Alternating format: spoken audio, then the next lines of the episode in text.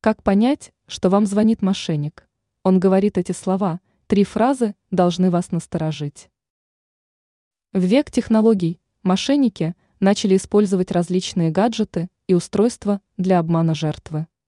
Но самым популярным девайсом является смартфон, с которого совершается звонок. Также звонок может выполняться с компьютера или ноутбука посредством специального программного обеспечения, чтобы нельзя было отследить источник. Разберемся в этом вопросе подробнее. Как понять, что вам звонит мошенник? Они говорят вот эти слова.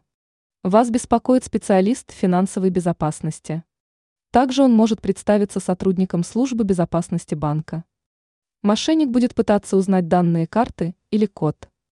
Продиктуйте код из СМС. Этот код выполняет функцию подписи. Его нельзя сообщать вообще никому. Истекает срок действия сим-карты. На самом деле у чипа нет срока годности. Есть и другие способы выманивания денег у жертв. Мы привели лишь несколько примеров. Ранее мы писали о Беларуси, который потерял деньги на фишинговой странице.